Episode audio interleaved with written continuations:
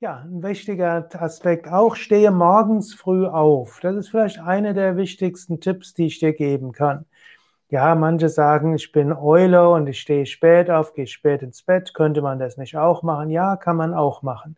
Aber die Erfahrung zeigt, wer morgens früh aufsteht, ist regelmäßiger in seinem Sadhana. Wer abends spät einschläft, der hat oft eine Neigung, unregelmäßiger zu sein.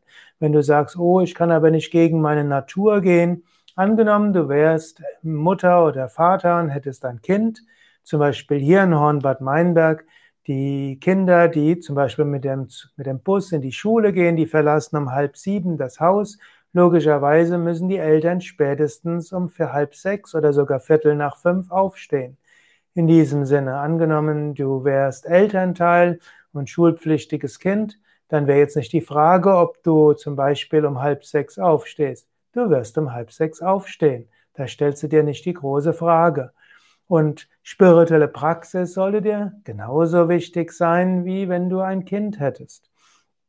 Wenn du um Viertel nach fünf, halb sechs aufstehst, dann hast du die Zeit zwischen Viertel vor sechs oder halb sechs bis Viertel vor sieben für deine spirituelle Praktiken. Um sieben Uhr machst du deine, machst du den Satsang und dann ist es acht Uhr und du hast den Tag schon mal gut angefangen. Ja, auch morgens um sieben Uhr ist eigentlich immer irgendwo Platz für den Satsang.